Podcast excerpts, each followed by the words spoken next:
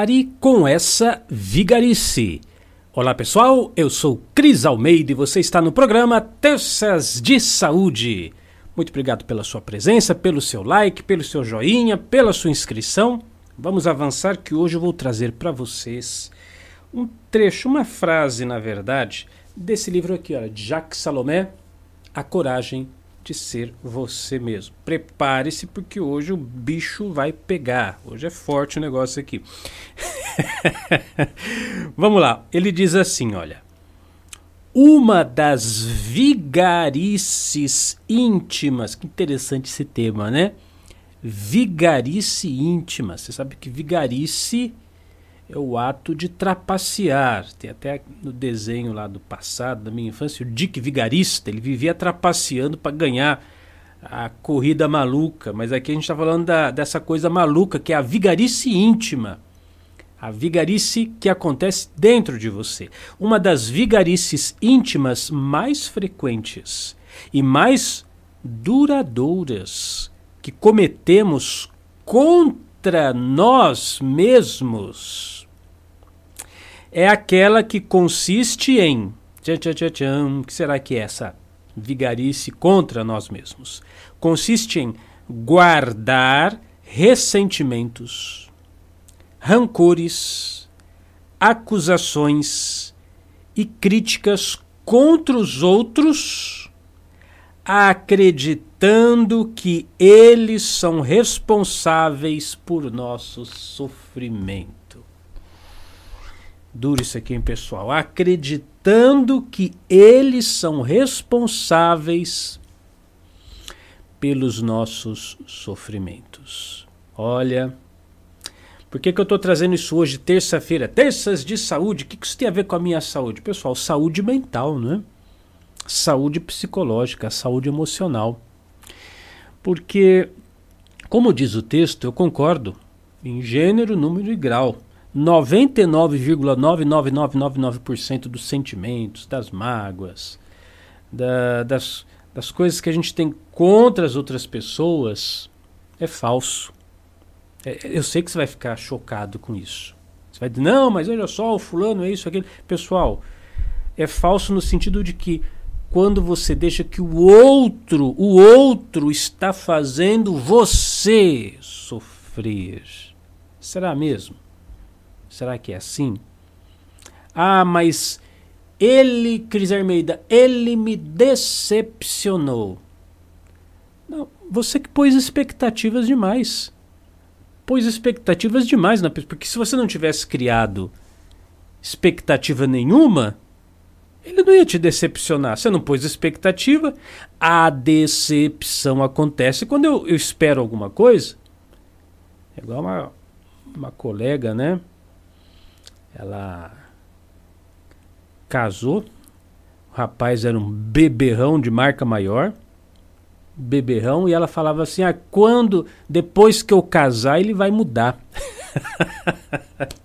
Já ouviu essa, né? Depois que eu casar, ele vai mudar. Pessoal, isso não existe. Você põe expectativa, a pessoa não supre a sua expectativa, você se frustra, aí o outro que é culpado porque ele não supriu a expectativa que você criou. Ou outra forma de fazer a mesma vigarice íntima, né?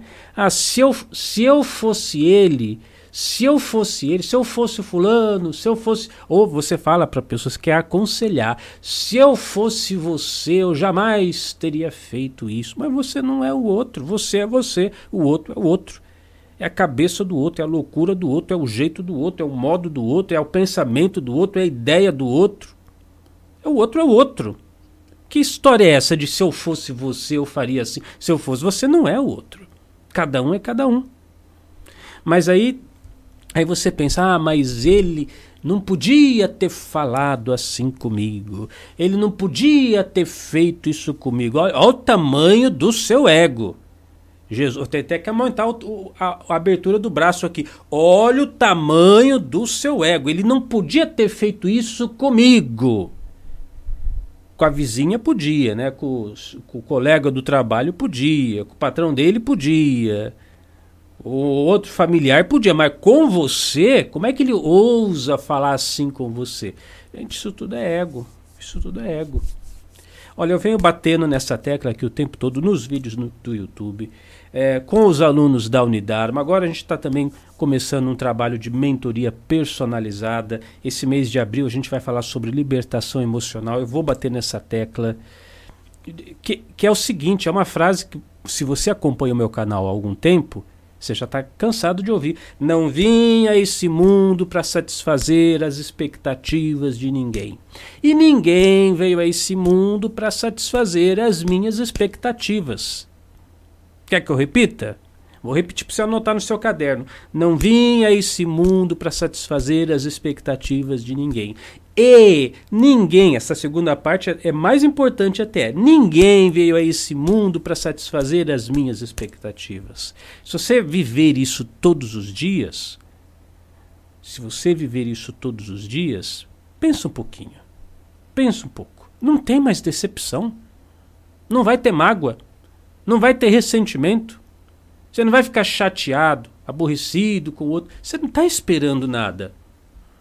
Você não está percebendo que essa é a, é a pedra filosofal da sua libertação emocional? Se você viver isso, acabou. Grande parte do seu sofrimento não vai ter mais.